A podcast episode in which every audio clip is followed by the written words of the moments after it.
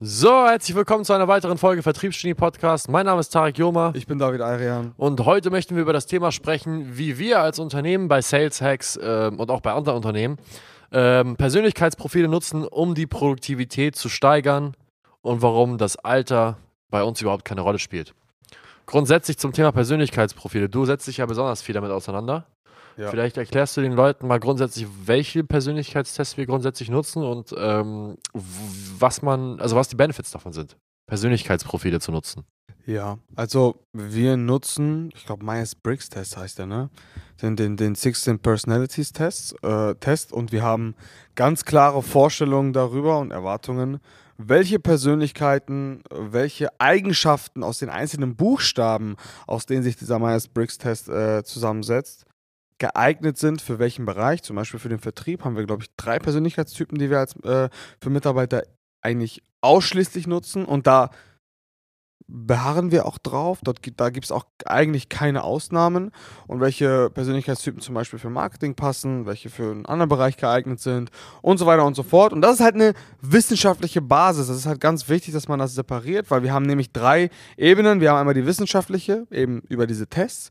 Dann haben wir eine werteorientierte Basis, wo wir halt in, in Einzelgesprächen dann herausfinden, was für Werte und Prinzipien diese Leute hatten. Ich glaube, Tarek, du hattest es damals als Shisha-Bar-Test ähm, äh, bezeichnet. Und dann haben wir halt nochmal die Fähigkeiten, die wir bei den Leuten abfragen, wie zum Beispiel Lernbereitschaft, äh, Ehrgeiz, Disziplin, was auch immer.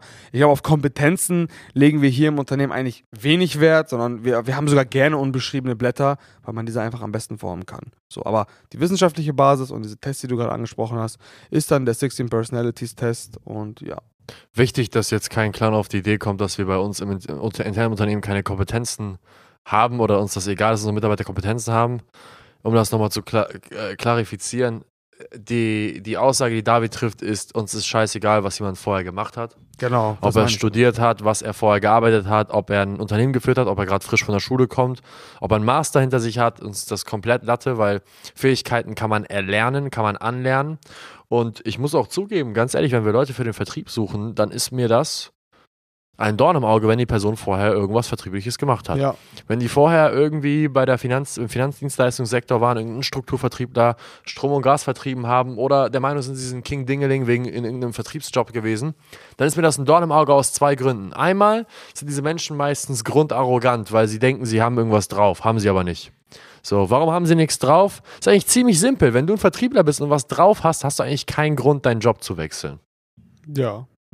Eigentlich nicht. Ver vergütet wird ein Vertriebler eigentlich überall gut. Nee, wenn du, wenn du ein guter Vertriebler bist, dann hast du A, eine Vorstellung davon, was ethisch und moralisch vertretbar ist. Das heißt, du würdest dir von Anfang an ein Unternehmen suchen, welches eine moralisch vertretbare Dienstleistung hat, welches über Jahrzehnte hinweg verkaufbar ist. Ja. Nummer zwei, du ähm, hättest die Fähigkeit, dieses Produkt sehr gut zu verkaufen. Nummer drei, du würdest deinen Wert kennen. Das heißt, du würdest eine Grundvergütung dir ähm, du wirst auf jeden Fall nicht auf eine hohe Grundvergütung bestehen, aber auf jeden Fall auf einen hohen Provisionssatz. Ja, safe, safe. Was dazu führt, dass wenn diese drei Dinge, die ein guter Vertriebler nochmal hat, bestehen würden, dann würdest du in einem Unternehmen arbeiten, welches eine geniale Dienstleistung verkauft, welche gut provisioniert wird und du wärst auch noch in der Lage, dieses Produkt gut zu verkaufen. Ergo, du würdest über einen sehr langen Zeitraum sehr gutes Geld verdienen, das heißt, du würdest keinen Grund haben, dieses Unternehmen zu verlassen. Nicht, weil es pleite geht, nicht, weil du es scheiße findest und auch nicht, weil du schlecht behandelt wirst, sondern du hättest keinen Grund, das Unternehmen zu verlassen. Ganz einfach. Punkt aus Ende. Ja. Das heißt, grundsätzlich, wenn du ein Vertriebler bist, auf Suche bist nach einem Job und ähm, es nicht irgendwie aus, wegen außen, äh, aus, äußeren Einflüssen ist, dann bist du kein guter Vertriebler. Und deswegen will ich auch nicht mit dir reden. Ganz einfache Sache.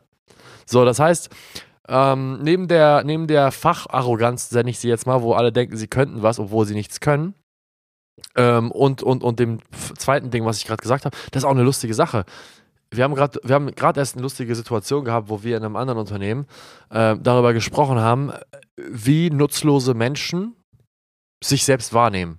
Ja. Es ist ja tatsächlich so, dass nutzlose Menschen, das ist jetzt kurz ein kurzer Exkurs, aber nutzlose Menschen realisieren ja nicht, dass sie nutzlos sind, ne? Weil wenn sie wüssten, dass sie nutzlos sind, dann würden sie ja dafür sorgen, dass sie nicht mehr nutzlos sind. Ja. Verstehst du?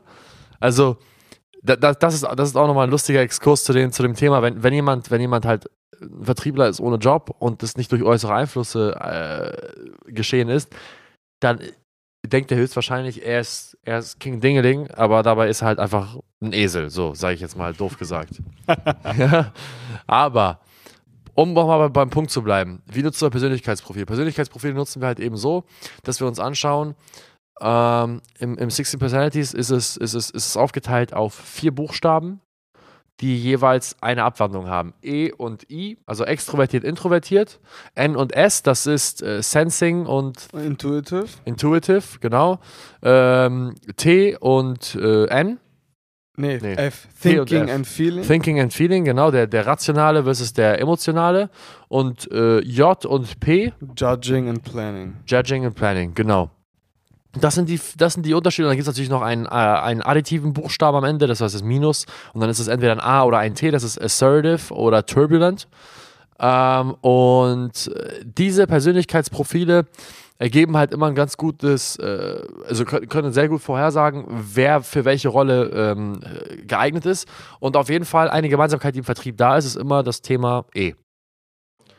Eine Extrovertiertheit ist für den Vertrieb essentiell wichtig, weil extrovertierte Personen schöpfen ihre Kraft durch den Kontakt mit anderen Menschen, wohingegen introvertierte Personen eher ähm, durch äh, äh, Zeit alleine ihre Kraft schöpfen. Man kann sogar schon fast so gehen und sagen, introvertierte Personen meiden sogar lieber eher den Kontakt, weil sie, wie du schon sagst, einfach alleine mehr Kraft haben. Ja, es ist, es ist, es, man kann sich vorstellen wie so eine Batterie.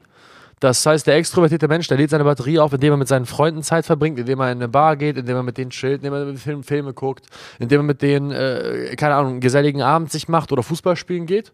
Wohingegen die introvertierte Person eher seine Batterien entlädt, wenn sie, mit einer, wenn sie auf einer Party Genau. ist und irgendwann halt auf der Party merkt, so, oh, ich muss jetzt echt Es ist- weg. Es, es, es zieht halt echt, also für introvertierte Personen zieht es echt viel Kraft, mit anderen zu sein. Das muss man ehrlich so sagen. Ja. Und das ist natürlich nicht so vorteilhaft, wenn man nun mal in einem Beruf steckt, wo deine Vergütung stark davon abhängt, wie viel Kontakt du mit Personen hast. Und dementsprechend suchen wir halt für den Vertrieb ausschließlich E's. Genau. Ähm, des Weiteren, also wenn man, jetzt die Persönlichkeitsprofile anguckt, Kommandeur, Exekutive und Konsul wird es, glaube ich, genannt beim, äh, bei, beim 16 Personalities Type, das suchen wir. Diese Persönlichkeitsprofile entsprechen halt eben einem Bild von einem Menschen, der sich nicht gelangweilt fühlt von immer wiederkehrenden Prozessen.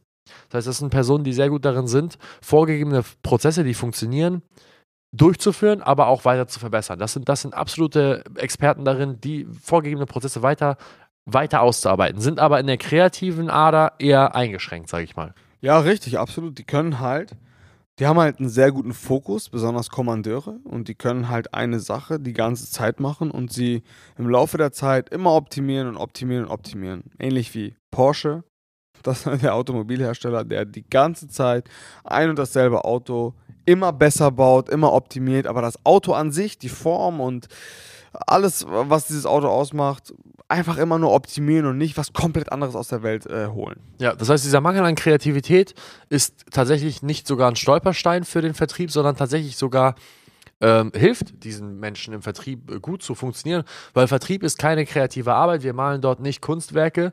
Was wir machen, ist immer wiederkehrende Prozesse, die nachweislich funktioniert haben in den letzten 100 Jahren, einfach immer wieder zu machen und sie immer besser zu machen, immer effizienter zu machen. Ja, es funktioniert immer gleich. Es sind immer dieselben Einwände, es sind immer äh, wieder dieselben Lösungen für ein und dieselbe Zielgruppe, für ein und dasselbe Angebot, was homogen ist, für eine homogene Zielgruppe.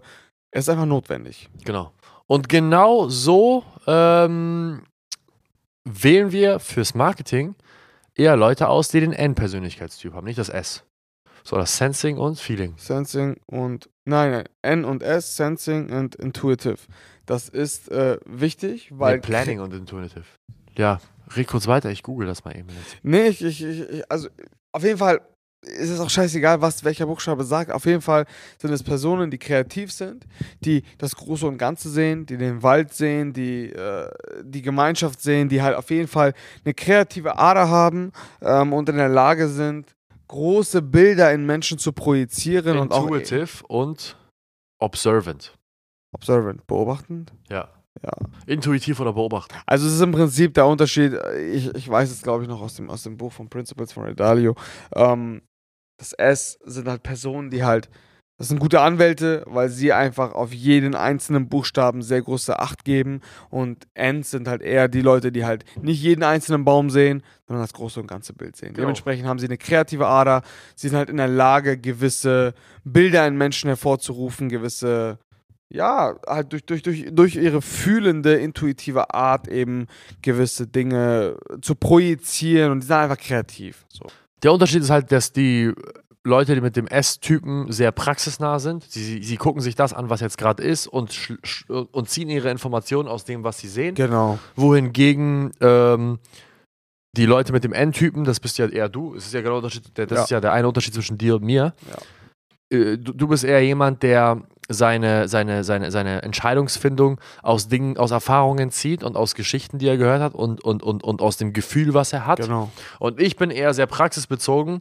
Man kann mich auch sogar schon fast stumpf nennen. Ich gucke mir einfach nur das an, was da ist und darüber hinaus sehe ich halt nicht mehr. Ja, genau. Also das ist im Prinzip diese Sekundenwahrnehmung, äh, die du sehr, sehr stark hast. Ja. Und bei mir ist es halt eher so, ich entweder Erfahrung oder ich mutmaße sehr gerne und ich sehe gerne so die nächsten. Also ich, ich vermute gerne, so kann man es sagen. Genau, das ist halt der primäre Unterschied zwischen dir und mir. Dein, mein fehlendes Empathievermögen, welches mich sehr stumpf wirken lässt, wohingegen dein, ähm, sage ich mal, äh, starkes Empathievermögen dafür spricht, dass, dass Leute dich eher wahrnehmen als jemand, der sie, der sie nachvollziehen kann und ich halt eher jemand wahrgenommen werde, der so ein bisschen das Arschloch ist und, und, und, und eigentlich so gar nicht konkret weiß, was er macht.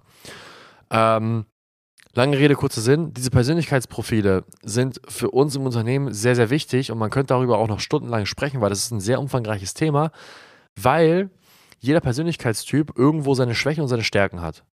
Und die Schwächen und Stärken haben wir jetzt gerade schon genannt, also ein Teil davon, die Hälfte. Und ähm, die nutzen wir halt eben so, dass wir sie in die Rollen ein, äh, einsetzen, in denen sie sich am besten wiederfinden. Ob Ja. Vertrieb, Marketing, Buchhaltung, wie auch immer. Was aber auch wichtig ist, ist, dass diese Rollen untereinander ein Verständnis davon haben, welche Stärken und Schwächen der andere hat, sodass man realisieren kann, in Momenten der Schwäche oder in Momenten des Konflikts, warum die andere Person so reagiert, wie sie gerade reagiert. Ja.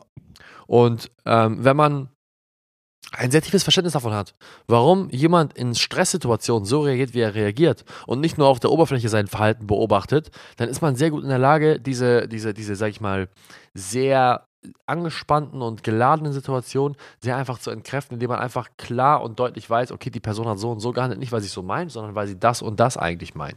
Ja, 100 Prozent. Und das merken wir ja auch hier. Also seitdem wir uns bewusst darüber geworden sind, was welcher Persönlichkeitstyp für Stärken und Schwächen hat und warum er in welchen in, in, in, in x Situationen so handelt, wie er handelt, müssen wir auch ganz ehrlich sagen, haben wir einen sehr massiven Fortschritt, sage ich jetzt mal. gemacht. Besonders wenn man jetzt mal die Situation zwischen dir und mir vergleicht. Wir wissen ganz klar unsere Unterschiede, wir wissen ganz klar unsere Stärken und Schwächen. Wir wissen auch, warum wer in welcher Situation etwas sagt, was er vielleicht Nicht so meint, wie er es sagt. Genau. Und besonders, wie du sagst, in Streitsituationen, ey, ganz ehrlich, du hast ein sehr, sehr intensives Verständnis über meine Art. Du weißt, ich bin sehr hibbelig, ich komme immer mit irgendwelchen neuen Dingen an. Du weißt ganz genau, ich kann nicht auf einer Stelle sitzen, ich habe immer die Vision für irgendwas.